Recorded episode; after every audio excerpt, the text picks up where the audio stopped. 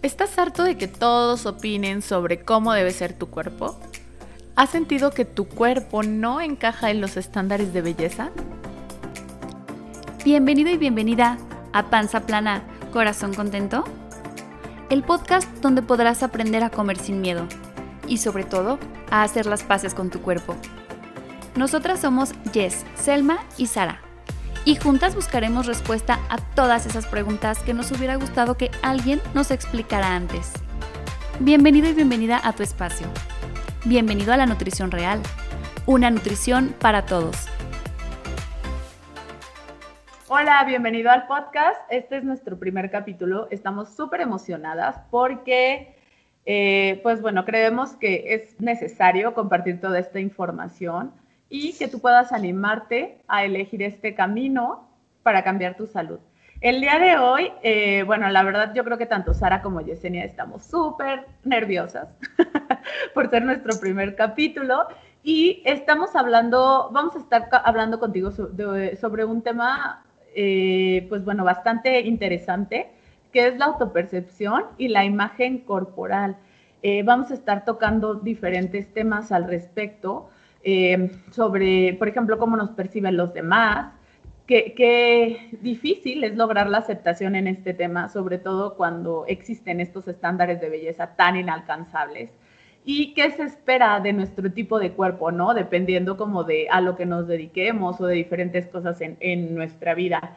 Entonces, pues bueno, em, chicas, eh, bienvenidas nuevamente y este, pues bueno, vamos a empezar a platicar al respecto. Hola, un gustazo estar aquí con este tema y poder compartirte eh, información creo, que creo que es súper, súper importante. Eh, realmente eh, vemos como en el día a día a veces nos juzgamos demasiado, nos criticamos muchísimo, creemos que no somos perfectos y estamos como en esta lucha diaria, como por querer alcanzar un cuerpo perfecto, y por muchas razones. Yo creo que muchas veces, tanto en la televisión, medios de comunicación, misma familia, luego nos dice, ay, oye, estás subiendo, oye, este, ese pantalón no te quedaba así, oye, como que, ¿qué te pasó? ¿No? ¿Hace cuántos kilos no te veo? Eh, incluso algo tan simple como, hoy no te peinaste, o que nada más te levantaste de la cama y ya estás aquí. Y creo que esos comentarios muchas veces nos van haciendo como chiquitos, como haciendo em, pensar que algo tenemos mal, algo que no hicimos, o que lo hicimos, em, algo no hicimos bien y, y, de alguna forma nos van alejando de esa imagen que nosotros tenemos como una persona ideal, ¿no? Y entonces nosotros creemos que hay un ideal, una persona perfecta y el cuerpazo perfecto, el pelazo perfecto, y el hecho de que nos digan ciertas cosas, pensamos que estamos cada vez más lejos, ¿no? Y creo que eso es súper importante porque emocionalmente eh, pega muchísimo. ¿Qué opinas, Sara? Hola, ¿cómo estás? Pues estoy de acuerdo contigo, Yesenia. Y sobre todo también es muy importante ser cuidadosos en la opinión que vayamos a dar hacia el cuerpo de alguien más porque no conocemos el estado de esa persona o todos esos factores por los que está envuelto. Entonces sí tenemos que ser cuidadosos al opinar respecto al cuerpo de otros. Así que esperamos que puedas enriquecer tu conocimiento y esto te ayude en tu vida diaria. Y, yo creo que es importante, bueno, eso que menciona tanto Yesenia como Sara, o sea, que mencionan ustedes, chicas, em, aparte de, de, sumar a nuestro conocimiento, pues yo creo que es como la parte de liberarte, ¿no? O sea, de salir de eso. Ah, no sé si, si a ti que nos estás escuchando o a ustedes, chicas, les haya pasado en esta cuarentena, pero híjole, o sea, trabajar hacia distancia y de repente que te vean el, el tema de cómo opina tu familia, pues es algo complicado, ¿no? Y, y además, pues, ¿quién nos marca el, el concepto de belleza, ¿no? Porque e, eso pues va cambiando, ¿no? Bien sabemos que es un tema, el, la, belleza o los cánones de belleza no es algo estático, es algo que va cambiando, ¿no? Y un cuerpo que anteriormente era aceptado, ahora no lo es. Entonces, como bien dice Jess, esto nos va alejando cada vez de nuestra imagen, este, de, la imagen real que tenemos, ¿no? Ahí hay un tema interesante eh, sobre el yo ideal y, el, y el yo real, que creo que es algo en lo que patinamos bastante, ¿no? Sí, mira, la imagen corporal, como ya bien me comentaron, pues es la imagen que nos vamos haciendo sobre nosotros mismos, eh, pero no nada más física, ¿no? La imagen corporal tiene mucho que ver también con la cuestión emocional, entre otras cosas por ejemplo, si yo mi imagen corporal no es positiva, yo me siento de algún modo negativo, pues eso se va a traducir en mi forma de actuar, en mi forma de ser. Y bueno, vamos a terminar haciendo en conjunto una personalidad completa basada en una idea que tenemos de nosotros mismos. Y pues como dices, afecta muchísimo la cuestión de la autoestima. Pero, ¿qué es esto de la autoestima y de dónde viene? La autoestima, nos han dicho siempre, es el amor propio, el amor que tienes hacia ti mismo, pero no solamente es el amor, también eh, entran juicios que nos hacemos a nosotros mismos, valoraciones, sentimientos hacia nosotros mismos, eso es la autoestima. Pero ¿de dónde viene? ¿Sí? ¿Por qué todos tenemos diferente autoestima? Eh, eh, mencionabas unos conceptos súper importantes, que es el yo real y un yo ideal. Ahora, ¿qué es esto? ¿De qué me hablas? Bueno, eh, cuando somos pequeñitos, nosotros, los seres humanos, aprendemos por imitación.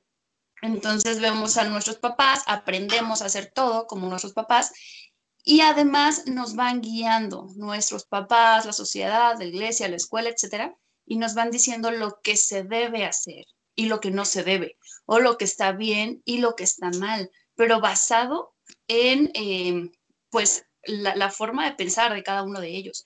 Y ahí escuchamos a nuestros papás decir, por ejemplo, las niñas bonitas sí hacen su tarea. Y entonces ya nosotros pensamos que tenemos, claro, tenemos que pensar que si hago mi tarea soy bonita para mi mamá y el día que se me olvida una tarea me siento de lo peor. Nos podemos ir como a otro ejemplo, ¿no? También la parte de, qué bonita, te acabaste todo lo que estaba en tu plato, ¿no? Que prácticamente sería la misma asociación que nos estás platicando, ¿no? Claro, y, y, qué bonita, mira, se acaba todo, pero a la vez vienen, así como vienen cosas positivas, vienen juicios negativos, como pobrecito niño, está bien gordito, y, tenemos una confusión tremenda porque y luego llega la hija a la vecina y tu mamá le dice, qué bonita niña, toda güerita, mira esos ojazos azules hermosos. Y dices, bueno, yo soy morena, entonces no soy bonita, mis ojos son cafés, no, pues no, no soy bonita para mi mamá. Y ahí empezamos nosotros a construir, vamos a imaginarnos como una nubecita donde vamos poniendo todas esas características que nosotros pensamos que son correctas y son bonitas y vamos formando ese yo ideal, ese yo que creo que para todos está bien, ¿sí? Y, luego viene la iglesia que te dicen, a ver, estos son los mandamientos, lo que debes y no debes hacer. Vienen los, los pecados estos capitales, donde ya entra la gula, o sea, ya estamos relacionando comida con pecado.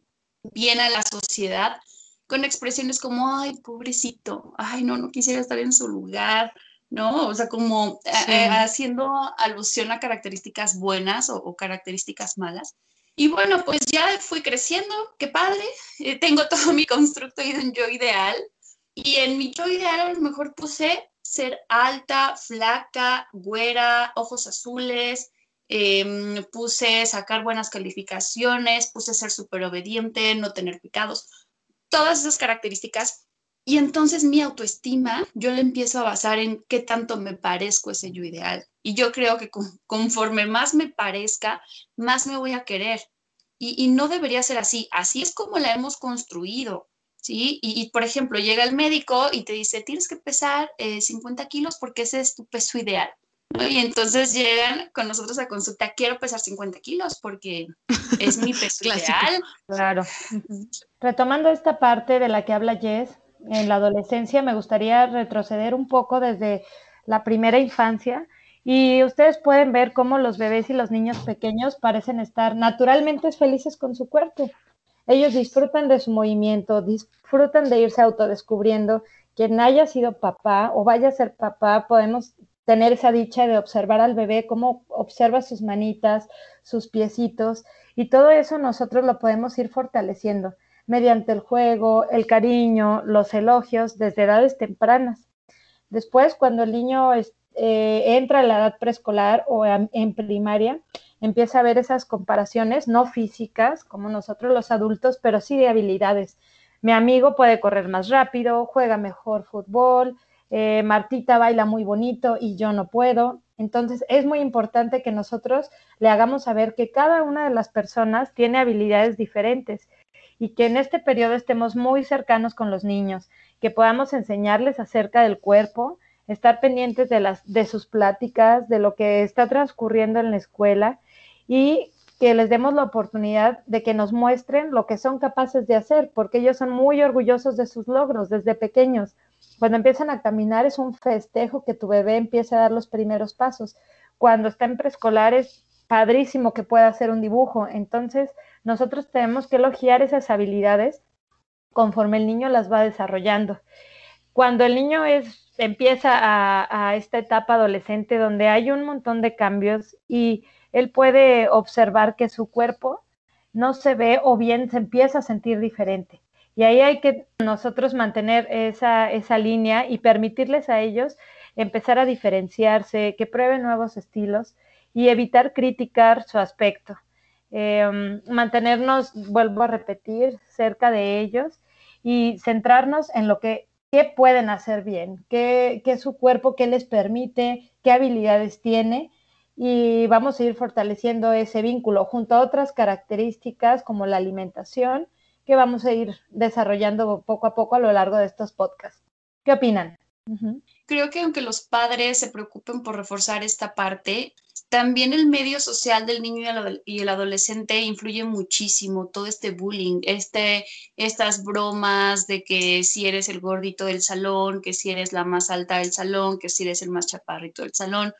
Y a veces, aunque los papás se esfuercen por fortalecer esto de su hijo y autoestima y demás, pues la verdad es que en la adolescencia nosotros queremos entrar en un grupo social. Y si mis amigas están haciendo una dieta de moda, pues voy a querer hacer la dieta de moda independientemente de lo que diga mi mamá. Entonces se complica todo y pues de ahí para adelante, porque ahí empezamos como a dejar atrás un poquito a los papás de, de ya no obedecerlos tanto y vamos obedeciendo un medio social y en la vida adulta seguimos obedeciendo a, un medio social. La terrible adolescencia, ¿verdad? Eh, haciendo, o sea, más bien aquí dejando claro ese como tema, porque muchas veces cuando hablamos de este tema, lo primero que nos dicen es, es ¿por qué me estás culpando a mí como papá, no? Y no, no, no, o sea, no queremos decir que, que que se están equivocando, ni, ni como echarles la culpa, ni nada. O sea, más bien nosotros estamos repitiendo esos patrones como padres, por así decirlo, que no necesariamente son correctos, ¿no? O sea, lo vivimos en alguna etapa de nuestra vida cuando éramos pequeños y es un patrón que estamos repitiendo con nuestros hijos, ¿no? E, ese tema, ¿no? Entonces, sí es importante ver cómo en edades muy tempranas pasa esto y cómo repercute en la vida adulta, ¿no? O sea, yo, yo he tenido muchos pacientes y conozco a muchas amigas y, familiares y amigos y todo, ¿no? Porque también afecta a los hombres. Em, que viven en, en, dieta constante, ¿no? Y dieta constante y fracaso constante, dieta constante, fracaso constante. Entonces, es también como esta parte de lastimar tu autoestima con algo que ni siquiera es tu, tu culpa, ¿no? O sea, bueno, también ya hablando del tema de las dietas de moda y todo eso, podríamos sacar un capítulo completo, pero em, sí, sí es importante ver que, que seguimos de, como echando, haciendo heridas en este tema a lo mejor sin saberlo, ¿no? Y sin deberla, porque es algo del contexto que a lo mejor no hemos dimensionado o no nos hemos dado cuenta y lo seguimos repitiendo, ¿no? Y repercute también en, en cómo te ve la sociedad, si te acepta, lo que esperan de ti, como con ciertas características físicas, ¿no? Vamos, ahorita creo que está un poco, este más marcado ese tema, o sea, o lo hemos visto más en redes sociales con lo del body shaming, embrace yourself, o sea, movimientos de este tipo, pero pues no es algo nuevo, ¿no? O sea, es algo que siempre ha estado ahí. Por ejemplo, el tema de la celulitis, el tema de las estrías, este, que si tiene ciertas características que a lo mejor no son bien vistas como características de belleza, ¿no? Y, vamos, es algo que arrastramos toda la vida, incluso lo arrastramos en ciertas profesiones, en ciertos trabajos, en, en las entrevistas de trabajo, para verte bonita, te dicen la parte como de buena presentación, ¿no? O sea, las características que tú, que ellos buscan que es buena presentación y si no encajas ahí tienes como una mala presentación o, o qué. O sea, Totalmente de acuerdo. O sea, es normal que la mujer esté a dieta y a dieta entre comillas, ¿no? Porque bueno, ya después platicaremos más de este término. Incluso en los noventas eh, era muy común que la cabeza de familia, la mamá, es que estoy a dieta, es que no puedo porque estoy a dieta. Era tema común en las, en las amigas. Y bueno, ahorita todavía, pero ahorita tienes que, hacer la dieta de moda, ¿no? Pero sí es como, uy, es que no puedo porque estoy a dieta, signo de, de orgullo. Y también malestares como el dolor de cabeza, el desmayo, etcétera. Era, ay, es que estoy a dieta. Y era como, sí, sí, me estoy mareando, lo estoy logrando. Y todo eso por perseguir la imagen que nos han vendido todo el tiempo, ¿no? Hablando de esta moda y, bueno, casi siempre el enfoque está como en las mujeres, pero también qué onda, o sea, que hay por parte de los hombres. Y aquí les voy a aportar un dato muy padre que dice que el 86% de los hombres consideran que la masculinidad está dada por el cuerpo. Entonces, hay que, porque siempre todos estos temas giran como en torno a la mujer, ¿no? Pero que esta parte masculina, ¿qué nos aporta? Y mm, es bien interesante porque en las pocas encuestas que se han realizado, las partes más importantes para ellos es como el estándar es ser alto, musculoso, tener músculos y ser magro, delgado, algunos lo definen como eh, el ser, el tener una imagen corporal depende de lo que esperan las mujeres. O sea, es interesante cómo los hombres y las mujeres lo vemos diferente. Sí, los hombres creen que tienen que estar mamados y, ya es todo, ¿no? y entre ellos, o sea, incluso está, está como dicho, no sé qué sea, de, de que el hombre es como el oso y entre más feo, más hermoso. O sea, los hombres incluso se enorgullecen. ¿eh? Claro, porque dicen, bueno, yo no necesito tener cara bonita, yo necesito tener un cuerpo grande, ¿no? Incluso ellos tratan de aceptar esa parte de, no ser estéticamente perfectos. Digo, una parte de los hombres, y incluso hay esto, ¿por qué no hay un, un dicho así para las mujeres? Sí, es como socialmente más aceptable, ¿no? De hecho, ahorita que estamos hablando de todo esto, se me viene a la cabeza las películas de mi infancia Em, bueno, no les voy a decir cuáles, en qué años salieron, ni cuántos años tenía yo cuando las vi, pero lo vamos a dejar en que era una bebé. Em, las películas que, que, eran como de la cultura pop o cultura popular de aquellos tiempos, ¿no? Donde salían, por ejemplo, este, las animadoras, las chicas que eran como las guapas en las prepas, eh, todas eran películas como de Estados Unidos, ¿no? Pero si se fijan, viven en esta constante moda de necesito, bueno, yo soy fan de chicas pesadas, ¿no? Y, la chica popular vive exactamente, o sea, Regina George, vive exactamente buscando bajar de peso. Y es solo un ejemplo de muchos que se ven en las películas, ¿no? Que es algo que llega a nosotros todos los días y que es tan socialmente aceptable que si te pones a verlo detenidamente da hasta miedo, ¿no? Sí, y sabes que es súper interesante también, em, como, como lo están diciendo, bueno, los hombres buscan más el tener masa muscular, las mujeres perder peso. Sin embargo, últimamente toda esta cultura fit nos ha colgado a las mujeres todavía otra meta más. O sea, ahora tú también tienes que tener masa muscular, porque si no, estás aguada, estás flácida, puedes ver a una mujer guapísima y con todos los atributos que te imagines, pero, ay, sabes que es que tiene las piernas aguadas, ¿no? Entonces todavía ya nos colgamos ese. En alguna ocasión platicaba con un hombre y me dijo, es que eh, él decía, nosotros los hombres no tenemos de otra más de que ejercitar los músculos para ser atractivos. O sea, viéndolo como eh, el músculo nuestro único, lo único que podemos trabajar. Y ustedes las mujeres ya son bonitas por su naturaleza. Ustedes ya tienen curva, ustedes ya tienen la bubi, la pompi, ustedes ya nacieron con ello. Nosotros tenemos que trabajar eh, nuestra forma en un gimnasio. Y que eso también se me hace súper interesante porque es la diferencia de cómo nos vemos nosotras, ¿sí? Retomando la autopercepción. ¿Cómo me veo yo? Y para mí no soy suficiente, pero la otra persona me está diciendo que sí lo soy, ¿sí? ¿No? Que, que ya naturalmente lo soy, pero ellos que lo tienen que trabajar y luego viene otro y nos dan la torre y nos dice, no, también tienes que ser fit.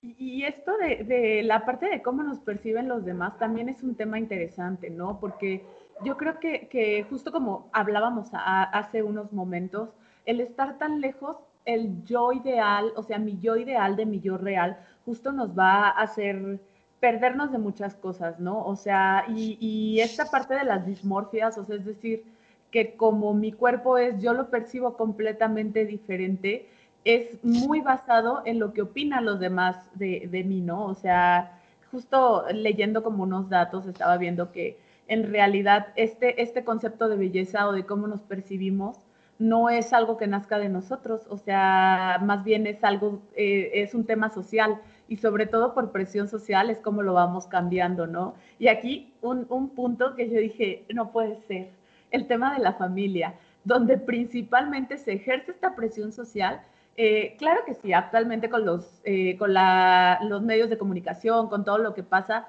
estamos, estamos nosotros expuestos, sobre todo en, la edad de los niños y los adolescentes, eh, estamos como expuestos a todos estos, como a todo, nos bombardean con toda esta información de cómo debe de ser un cuerpo de una mujer y de un hombre, pero lo que a mí se me hizo como muy impresionante es que yo creía que eso era como lo principal, ¿no? Y en realidad es tu familia, o sea, la presión social, la mayor cantidad la ejerce la familia. Entonces, pues creo que sí es un tema que, que estaría muy padre trabajar en todos los sentidos, ¿no? Sí, aquí hay un tema bien importante de cultura porque imagínate, estamos hablando, como dice Jess, de una mamá de los 90 que trae un patrón de alimentación con ciertas restricciones y que a la vez va a alimentar a un niño. Pero nos olvidamos un poquito de ese mecanismo fisiológico y desde el nacimiento tendemos como en la cultura mexicana a la sobrealimentación. O sea, ¿cuántas veces no hemos escuchado que eh, la mamá tiene un, es primeriza, tiene un recién nacido, la abuelita, la tía llora y tiene hambre? Todo se va porque el niño tiene hambre. ¿Y cuántas veces no se abandona el seno materno? Porque el niño tiene hambre, entonces lo necesitamos eh, compensar con fórmula y entonces ahí estamos inhibiendo eh, emociones o, un estado del niño y eso lo vamos arrastrando a lo largo de la vida. El no poder reconocer emociones porque la mamá lo tapó con alimentos. Y bueno, de eso podemos hablar hasta que vas creciendo y te dicen, te lo terminas inhibiendo esta parte de, estar satisfecho y ya, ya no quiero, ¿no? O sea, te lo acabas y la sobrealimentación y todos esos patrones de alimentación, o sea, es lo que nos va llevando después a, todo esto de lo que estamos hablando, pero es una, una bola de nieve que tenemos que ir viendo desde, desde el seno familiar. Claro, Claro, porque te, te, educan en el te lo acabas, te lo comes todo y después ya creces y te dicen, oye, ya no comas tanto, o sea, la misma persona. siempre es culpa de uno, ¿no? O sea, esta parte siempre recae en nosotros. Es que de chiquito o de chiquita comías un montón, pero ahora comes, sigues comiendo mucho, por eso no eres lo que se espera que, que seas, ¿no? Que es justo lo que dices. Claro, o sea, ya no comas tanto y nosotros captamos ese ya no comas tanto como estoy gorda, ¿no? Y ya lo, lo cambiamos totalmente. Y ahora, si no comes eh, si bajas tu cantidad de comida por cualquier razón, le dicen, oye, estás comiendo muy poquito, te vas a desnutrir. Oye, ¿a quién le das gusto? y aparte también es el típico, ¿no? O sea, yo creo que todo el mundo también hemos caído en ese tema de estoy a dieta y me restringo y todo, que ahora sabemos que en realidad no sirve para absolutamente nada el restringir alimentos. Eh, pero yo creo que en algún momento todas y todos hemos pasado por ese tema, ¿no? Pero ah, bueno, no me van a dejar mentir, en cuanto te ven que bajas de peso o que tú les dices, es que estoy a dieta, este, no falta el, ay, cómete este tantito, no te va a pasar nada, ¿no? Cuando era tu amiga o tu amigo que te acababa de decir, oye, como que ese pantalón se te ve más apretado, ¿no? Me imaginé totalmente esta situación donde el amigo te acaba de decir, oye, ¿hace cuántos kilos no te veo? Dices, estoy a dieta, ¿no? Y te dice, ay, no te va a pasar nada, ten, comete esto. Y llega el otro amigo y te dice, no que estás a dieta, ¿por qué te lo estás comiendo? Y es así como un bombardeadero por todos lados, ¿no? O sea, que tú ya no sabes como ni para dónde voltear. Y ahora imagínate lo que sientes, ¿no? Porque este, este proceso de no encajar en lo que se espera de ti es algo muy difícil. Vamos a hablar un poquito más adelante desde nuestra experiencia en esos temas. Eh, pero es muy difícil el no encajar, el sentir que no encajas, hacer todo lo que está en tus manos para tratar de encajar, entre comillas, tratar de encajar. Pero aún así este, que nunca sea suficiente, ¿no? Y, esa parte va no tanto a lo que tú representas para ellos, sino más bien que exteriorizan un poco de los traumas que todos tenemos, ¿no? Porque este, este tema de las dietas, de la, de la autopercepción y de la imagen, imagen corporal, del yo irreal, del yo ideal, es algo que no solo nos pasa a nosotras o a ti que nos estás escuchando, le pasa a todo el mundo, a todo, a tus papás, le va a pasar a tus hijos, les va a pasar este, a tus tíos, a tus primos, a tus amigas, o sea, a todo el mundo le, le, pasa este tema, ¿no? Entonces, es como parte de sacar un poco lo que nosotros sentimos cuando vemos a esa otra persona, ¿no? Que pasa por algo similar.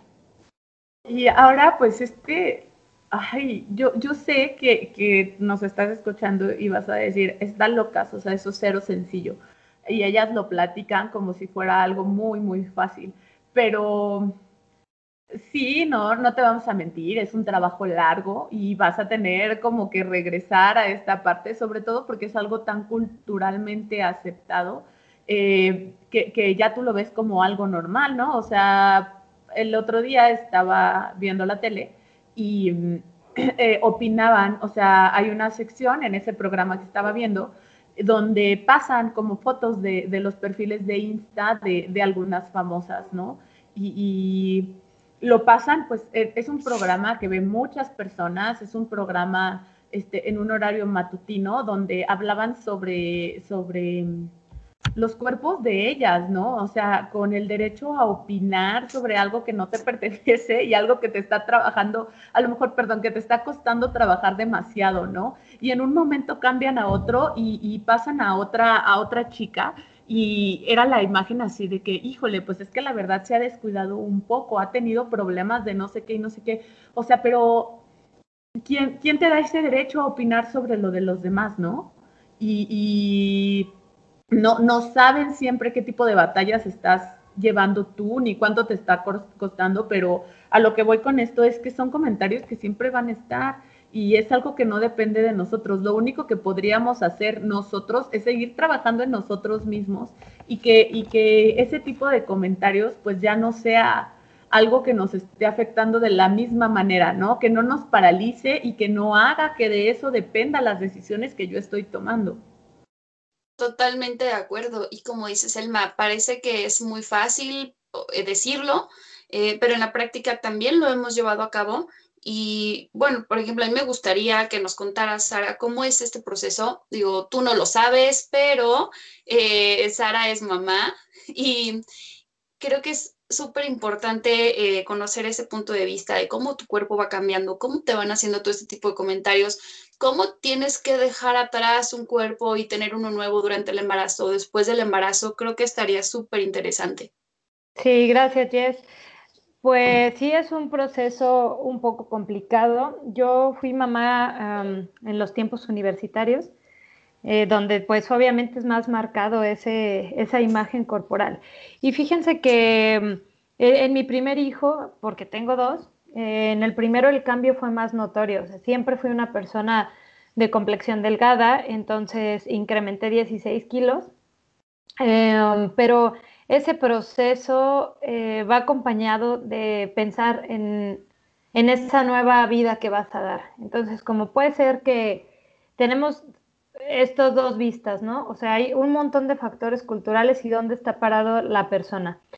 Pero eh, hay desde este temor a engordar, o sea, que dices, híjole, ¿cuántos kilos? ¿Cuántos kilos voy a aumentar? Y también es una pregunta muy frecuente en la consulta. Tenemos que ubicarnos bien que esa ganancia de peso es algo fisiológico y algo propio de ese periodo. O sea que tenemos incremento por líquido amniótico, lo que pesa el feto, el aumento sanguíneo. Entonces, entre más te vayas tú empapando de esa información y obviamente eh, tu imagen corporal esté bien centrada, vas a llegar a un buen peso. Pero lo que más me llama la atención, combinado con mi experiencia personal y en un reciente estudio que leí del 2015, que es una revisión donde se asocia la depresión perinatal y de posparto, me llamó mucho la atención que la mayor preocupación es en el posparto, o sea, el tratar de recuperar esa imagen que yo tenía antes del embarazo porque esa etapa de embarazo la puedes ir disfrutando. Incluso podemos hablar de cómo puedes o, cómo el peso está justificado ir aumentando en ese, en ese periodo. O sea, el peso realmente es algo que puedes justificar en el embarazo y se ha visto que en personas que tenían algún tipo de desorden alimenticio o bien que hacen dietas restrictivas, cuando están embarazadas, el, peso es como justificado y entonces empiezo a comer de más y hay una, una sobreingesta.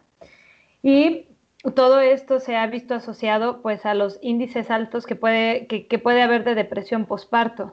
Entonces, tener una imagen corporal desde el inicio de tu embarazo va a ayudar mucho a que sobrelleves estos cambios y que pierdas esa preocupación de esa ganancia excesiva, entre comillas lo digo, porque claro que vas a tener que ganar peso, se lo vuelvo a decir, es parte de, de esta etapa, pero lo, lo, vuelves a recuperar y es muy importante que estés muy tranquila contigo misma para evitar precisamente todo ese tipo de comentarios. O cuántas veces no hemos escuchado de embarazadas que nos dicen, es que ya me quedé así después del primer hijo. Y no. eso yo lo he escuchado muchas veces. Eh, claro que no. Si ya es un problema que viene de atrás, ¿no? No es este, e, ese, esa criatura la que te hizo ganar peso y seguirlo llevando. Y fíjate que, que ese tema del embarazo, bueno, yo no soy mamá, para, para ti que nos escuchas, este, pero yo, yo digo, es, es increíble, ¿no? Incluso hubo un tiempo, este, hace poco, que se puso de moda en las redes las mamás fit, ¿no? O sea, que celebraban que no subieran de peso esas artistas, ¿no? Que, que estaban teniendo bebés este, imagínate cargar una vida, o sea, cargar todo lo que crece, desde que es feto hasta que es bebé, todo lo que crece dentro de ti, para que tú no subas de peso y quieran que se te marquen todavía los cuadritos, ¿no? O sea, es algo como irreal. Y justo como menciona Sara, este, yo a veces digo, pues sí ha de ser una frieguiza todo el proceso del embarazo, todo lo que tienes que aceptar justo por estos ideales de la cultura este, que tu cuerpo cambie y aún así que te digan, es que ya nació tu hijo, a lo mejor no te lo dicen tal cual, pero claro que el mensaje ahí está, ¿no? Ya nació, ¿por qué no regresas a como eras? ¿Por qué te estás tardando? ¿Por qué no le estás echando ganas? Y aparte, em, pues también está este contexto de la lactancia, que después podemos hablar mucho sobre este tema, pero eh, también tenemos ya, ya que nació el bebé, tiene la responsabilidad según los demás, ¿no? De regresar a tu cuerpo, aparte de alimentar al niño, aparte de que esté con bienestar, aparte de ser pareja, ser estudiante o trabajadora, tienes todos estos roles en los que tienes que empatar y llegar a un equilibrio y no es nada sencillo, o sea, en verdad no es nada sencillo, pero nosotros esperamos que con toda esta serie de capítulos irte aportando mucha información y que tú puedas llegar a estar muy tranquila contigo mismo. Y, ya hablando, bueno, como les decía, también queremos hablarles un poco desde lo que hemos vivido, porque este tema de la autopercepción y de la imagen corporal este, nos pega a todos en, diferente, este, en diferentes sectores, ¿no? Em, también para, para tú que nos estás escuchando, Yesenia, este, pues tiene un amplio recorrido en esta parte de concursos de imagen y belleza. Entonces, Platícanos un poco cómo, cómo se vive ahí todo eso, Jess. Pues mira, así como que amplio, amplio, la realidad es que no, no, no, no, para nada. Eh, incluso ya hace mucho tiempo de, eso. Y digo, tuve la oportunidad de conocer un poquito desde adentro eh, todo este medio que muchas veces vemos como algo inalcanzable o algo solo de la tele, ¿no? Pero que además tenemos que, o sea, está inalcanzable, pero además lo tengo que alcanzar, ¿no? Porque crecimos, al menos de mi generación, viendo a las mamás emocionarse por ver el concurso de Miss Universo. Y las mamás ya va a ser el concurso y préndele la tele y todo. Yo me acuerdo que de niña, pues yo veía y decía, qué padre, o sea, eh, a mí me gustaría estar así. Y digo, era una niña, yo tuve todo el tiempo el pelo corto, por ejemplo, yo no, yo no sabía ni siquiera cómo iba a ser mi pelo. Yo decía, sí, quiero que mi pelo esté largo, ondulado, ya sabes, eh, ser alta. Tampoco sabía si iba a crecer o no, pero yo ya tenía esa, esa idea, ¿no? Como ese eh, realmente, Exactamente. Y bueno, fui creciendo y en algún momento, como siempre tenía esa espinita, precisamente animada por mi mamá y su grupo de amigas, de que, oye, hay una convocatoria, ¿por qué no te metes? Pues vamos a ver, vamos a intentar. Eh, como por curiosidad y por, de cierta forma, darle el gusto, pero yo la verdad es que nunca creí en eso. Y les voy a contar un poquito mi primera experiencia, porque creo que fue de las más, más marcadas. Eh, era para nuestra belleza estatal y yo pensaba que era otra cosa. Cuando, cuando volví para informarme y me dijeron, no, no, no, es de nuestra belleza. Yo, ok, gracias. Y a punto de colgar, dice, no, espérate, ¿cuánto mides? Ok, 1,72 ok, inscríbete. Así, porque en ese tiempo lo que importaba era tu estatura y que fueras flaca, nada más. Y dije, bueno, ¿por qué no? Este, podría hacerlo, ver qué onda y si me gusta, si me animo y todo, hacer, prepararme todo un año y hacer un buen casting para el siguiente año, ¿no? Yo realmente no tenía la intención de quedarme por cosas del destino, me quedo en la primera y dije, ok, ¿y ahora qué voy a hacer?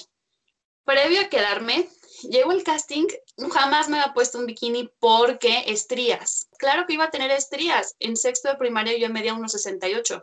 Claro que la piel se estiró demasiado rápido y ya tenía estrías desde los 12 años. Entonces, eh, era una pena tremenda porque aparte era una parte en vestido y una parte en un bikini. Jamás me lo había puesto. Llegas y ves a todas con años de experiencia, meses o no sé, maquillaje, etcétera, las ves hermosas a todas, solamente íbamos a quedar siete. Eh, entonces dije, no, ¿qué estoy haciendo aquí? Ya me voy, ya me voy, ya me voy, ¿no? Cuando viene la etapa de bikini, me doy cuenta que los cuerpos no son perfectos y me doy cuenta que no era la única de estrías y me doy cuenta de muchísimas cosas. Todavía ya después en el camino me di cuenta que no es un concurso de belleza, sino son concursos de disfraces, que no tenías que tener ya el pelo largo, ondulado, la pestaña larga y, y, no tenías que tener todo perfecto. ¿Por qué? Porque existen extensiones, porque existen las pestañas, porque existe que si no te gustan tus dientes te pones unas cosas que se llaman carillas y te das cuenta de muchísimas cosas. Y eso me ayudó muchísimo. En lugar de, de irte por el lado contrario, te ayuda a ver que son cuerpos reales, ¿no? y que los que estamos del otro lado de la pantalla no nos damos cuenta, solo vemos perfectos, pero hay eh, cosas de iluminación. Eh, recuerdo que a veces para salir al escenario veía así como los botes de, la pintura corporal de bronceador y todo. Yo decía, es que eso para qué? No, no, no, yo no, yo no necesito, pues yo soy morena, ¿no? Y al salir al escenario yo me veía blanca leche, porque, porque realmente las demás se veían con una piel perfecta por esta pintura corporal. Entonces, comparte un poquito esto porque creo que sí es muy importante ver cómo desde adentro las cosas no son como las ves. Te das cuenta que aquí en México nos crucificamos por estándares muy establecidos, que hacemos todo por llegar a ellos, que hacemos eh, dietas, que nos vivimos frustradas por no alcanzar cierta estatura, que eso no se puede modificar. sí, claro, y, y te digo, retomando, creo que no es algo que solo afecta a los concursos de belleza, ¿no? Ya, ya hablamos un poco sobre el tema de, del embarazo que nos platicó Sara, también sobre esto del tema de belleza. Y, bueno, personalmente es algo que afecta en muchas cosas de tu vida, ¿no? O sea, bueno, les platico también a ustedes. Este, yo tengo una historia de similar a Yesenia en que en sexto yo ya medía 1,70. Entonces imagínense una niña de 1,70 que calzara del 8, ¿no? Entonces, pues claro que mi cuerpo nunca fue lo que se esperaba para mi cuerpo, ¿no? Todas mis amiguitas y mis compañeritas medían unos 50 en esa edad, ¿no? Y todas eran delgadas. Y pues la verdad es que yo nunca he sido delgada. Cuando más delgada llegué a ser, pesé 80 kilos, ¿no? Y vivía en dieta constante, haciendo muchísimo ejercicio todos los días, comiendo puras cosas que yo creía que eran saludables, el típico de, es que solamente vamos a dejar los carbohidratos, es que vamos a, o sea, malas ideas, ¿no? Que, uno tiene y pues la verdad es que era cero feliz, pero era lo más delgada que había sido, ¿no? Y, en, esto de que nosotras somos nutriólogas, híjole, es un tema terrible, o sea, yo, el ser una persona muy alta, el ser una persona muy grande, o sea, porque además de que, de que soy alta, mi cuerpo es un cuerpo muy ancho, o sea, tengo una, una espalda grande, una cadera grande, este, piernas gruesas, o sea, no, no soy una persona delgada. Entonces ahora imagínate ver una nutrióloga que no es la nutrióloga delgada que tú esperas. Seguramente no sabe hacer su trabajo.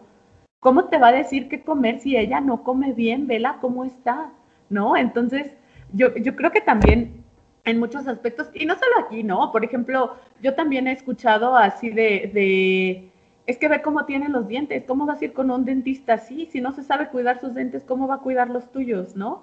Y así para muchas cosas, ¿no? Pero creo que está aún más estigmatizado este tema de la nutrición, porque incluso dices, oye, es que sabes que por tu salud necesitas bajar un poco de peso o necesitas cambiar tus hábitos de alimentación, este, pues primero hágalo usted o primero hazlo tú. ¿Cómo me vas a decir tú qué hacer? Si, si, tú no eres delgada y a lo mejor yo soy metabólicamente sana, o sea, es, es, decir, para lo que nos escuchan, que yo no tengo ningún problema de salud, por más que pese 80 millones de kilos, este, pero eh, no soy lo que se espera de, de, ser delgada y no por eso tengo problemas de salud, ¿no? Que es justo también un estigma que existe mucho en estos eh, ideales de belleza, ¿no?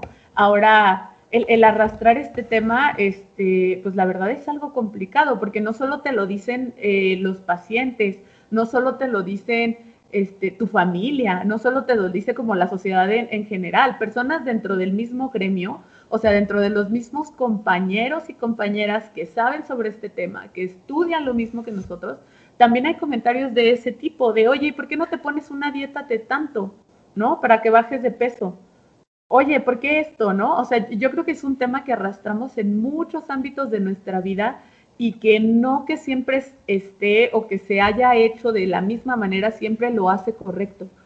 Y oigan, ¿qué les parece que para ir englobando todos estos aspectos de los que hemos hablado, eh, preguntemos a, a, a, nuestro auditorio, si nos estás escuchando en este punto, tú debes saber ya si tienes una imagen corporal negativa. Si no lo sabes, aquí te van algunas preguntas que te pueden ayudar. La primera es, ¿percibes tu contextura de una manera poco realista? ¿Crees que solo otras personas son atractivas? ¿Crees que tu tamaño corporal o contextura es un signo de un fracaso personal? ¿Te sientes avergonzado, cohibido y ansioso por tu cuerpo? ¿Te sientes incómodo y extraño con tu cuerpo? Sí, contestaste sí alguna de las preguntas que te acabamos de formular, podría ser que tengas una imagen corporal negativa. Pero no te desesperes y te vamos a dar algunos pasos con los que se puede mejorar esta imagen. Antes, antes de entrar como a los pasos A, este, um, la, la, verdad yo creo que estas preguntas a mí me hubiera gustado mucho saberlas antes, como para saber si hay algún tema que debo trabajar, ¿no? Y no aceptar todo lo que me dicen como adecuado. Eh, también queremos como eh, mencionarte a ti que nos escuchas que la parte de trabajar en conjunto, tanto la parte nutricional con un especialista en todos estos temas psicológicos, es necesario sí o sí para recuperar esa paz mental que nos han hecho perder la cultura de las dietas, ¿no? O sea, ir a terapia y lograr englobar estos dos puntos es como una de nuestras fórmulas ganadoras, ¿no? No solamente es, ah, ya voy a empezar a tomar decisión o ya sé que lo tengo, o sea, siempre hay que acercarse a profesionales para que podamos ir resolviendo todos estos temas de la mejor manera. No sé si tú tengas algo que, que comentar aquí, Jess. No, pues ya me quedé pensando en las preguntas de Sara. O sea, pues, sí, realmente te quedas pensando, sí, oye, este, sí, otras personas son más atractivas que yo. Mi, mi contextura, esta palabra no es tan muy usada en México, pero básicamente aquí usamos más complexión, ¿no? De que si soy sí. delgado, flaco, gordo, etcétera. Eso, a eso nos referimos con eso de contextura. Eh, si me gusta o si no me gusta, o sea, si de verdad que si te hicieron clic algunas de esas preguntas, ojo, hay que trabajar ahí, hay algo, pero no es que estés mal, no es que estemos mal, sino que así es. O sea, todos tenemos algo ahí que nos hace ruido y que podemos trabajar y que podemos aceptar y que podemos mejorar. ¿Cuáles son estos cinco pasos o consejos que podríamos darte nosotras para mejorar la imagen corporal? Eh, como paso número uno, pues hay que buscar concentrarnos en lo que nos está gustando de nuestro cuerpo, ¿no? Aquí sería trabajar en identificar las características que más me gustan o las características favoritas para que eh, sea mucho más sencillo desarrollar esta eh, imagen corporal o esta percepción que, buscamos de manera positiva, ¿no?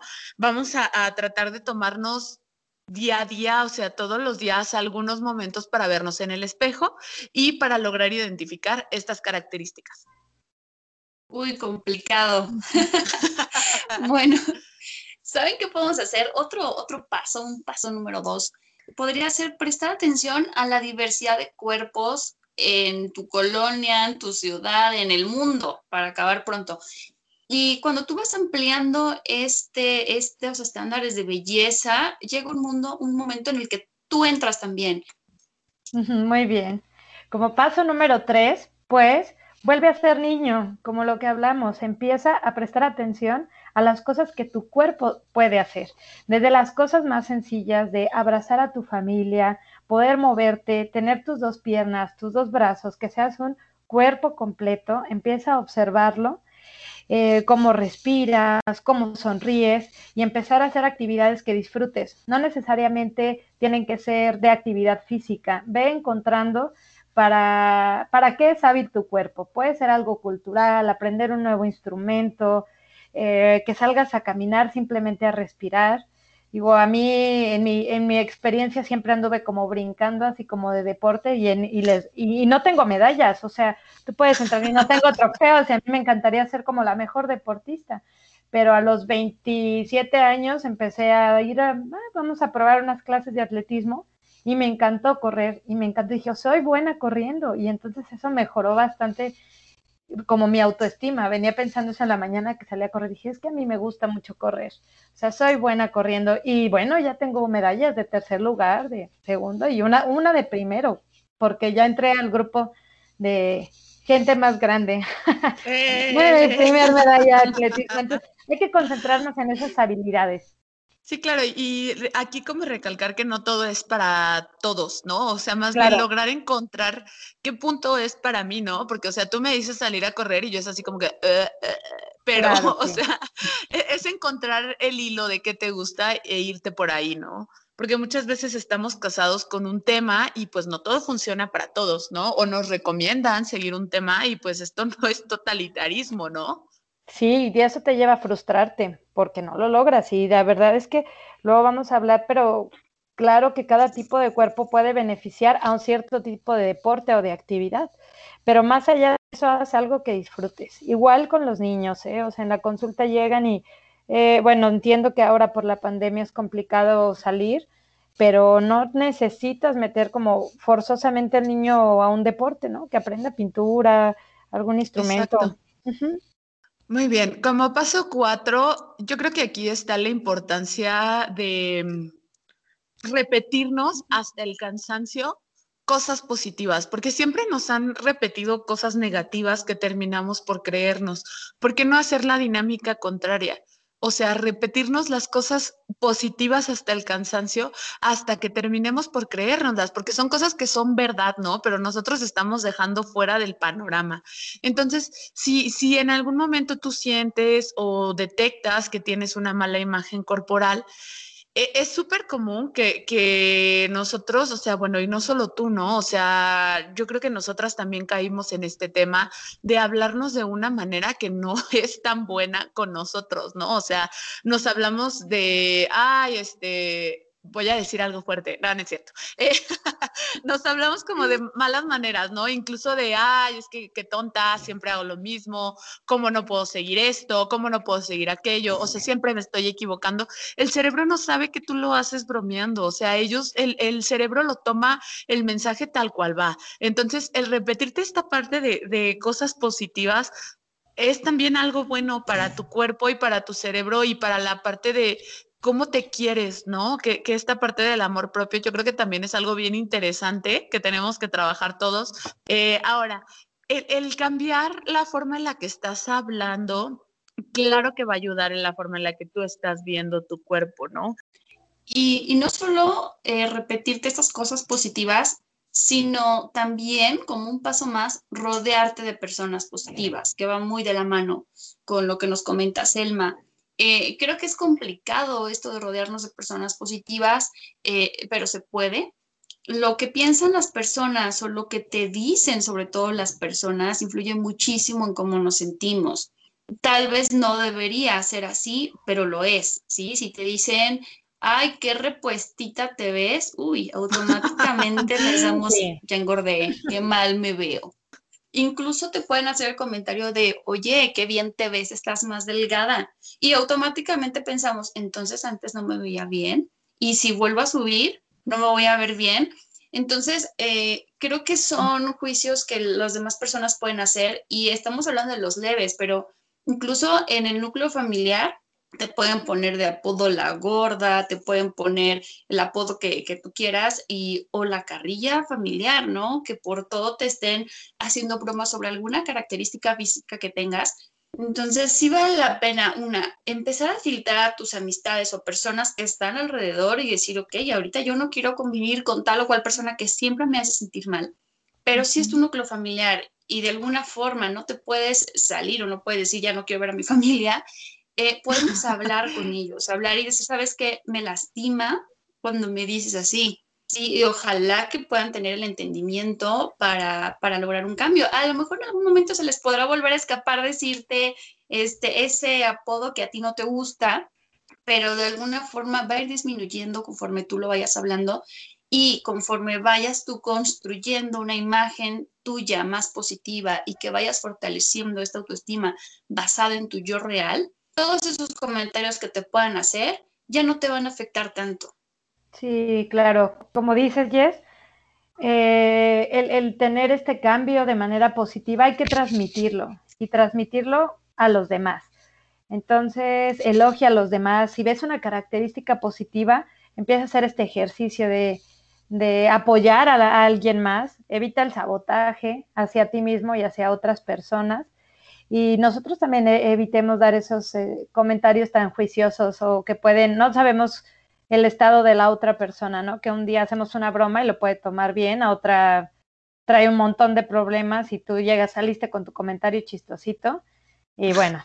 Sí, súper, sí. El, pararnos desde esta visión empática con todos es, es, algo yo creo que es súper necesario y tratar de evitar esta parte, ¿no? O sea, si bien a lo mejor yo no lo estoy sufriendo tanto, porque no digo que no lo suframos, o sea, a todos nos pasa y nos va a seguir pasando, pero si a lo mejor nosotros lo sufrimos en una magnitud diferente, pues sí es importante tratar de ser empáticos de que todos tenemos estas batallas internas, ¿no? Como bien dice Sara. Y, ay, pues no sé, creo que, la verdad creo, estos temas me emocionan mucho porque creo que es algo que todas sufrimos y todos sufrimos en alguna parte de nuestra vida, ¿no? Y, por ejemplo, a mí nadie me dijo cómo manejarlo. A mí nadie me dijo que si bien mi cuerpo no encajaba en lo que se esperaba que encajara, mi cuerpo seguía siendo bonito, ¿no? Entonces, como que fue un, un camino muy, tortuoso, por así decirlo, llegar como a este punto. Entonces me emociona poder hablar para ayudar eh, que, tú no tengas que pasar por este camino tanto tiempo, ¿no? Ni de la misma manera. Entonces, ya, ya para concluir, chicas, porque creo que podríamos alargarnos otra hora. Em, eh, yo creo que sería importante que siempre, siempre, siempre nos planteemos eh, todas estas preconcepciones o estas ideas que estamos teniendo, ¿de dónde vienen? O sea, ¿quién nos las dijo y por qué las tomamos como correctas? También preguntarnos, ¿son reales?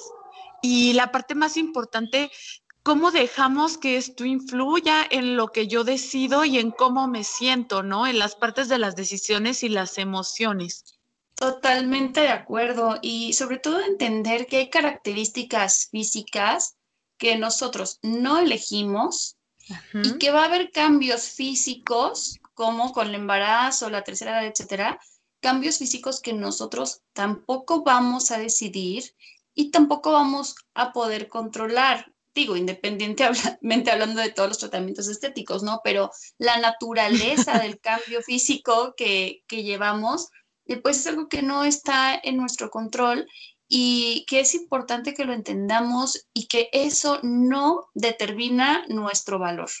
Ya como para cerrar esta, eh, este primer capítulo, eh, la parte de amo a mi cuerpo y trabajo en cambiar estas cosas desde esta visión, ¿no? O sea, que, los cambios que siempre decidas hacer sean porque amas a tu cuerpo y no porque lo odias. Queremos eh, pues agradecerte que estuvieras en este primer capítulo de nuestro podcast. Te prometemos que los capítulos que siguen van a tener invitados muy interesantes para abordar mucho más temas que tienen que ver con la parte de las emociones y la alimentación que así puedas comprobar que si en realidad tener una panza plana te garantiza un corazón contento y que si hay algún tema que quisieras que abordáramos, si tienes alguna duda sobre todo lo que estuvimos hablando, que nos escribas a nuestras redes. Nos encuentras en Facebook, en Instagram y también en TikTok, porque ahora somos señoras TikTokeras. Nos encuentras como los en punto nutrición. Y eh, si quieres escuchar sobre alguna otra cosa o tienes dudas, nos, escribas y con mucho gusto te vamos a estar eh, compartiendo. Chicas, un placer como siempre estar hablando con ustedes y nos vemos el próximo capítulo.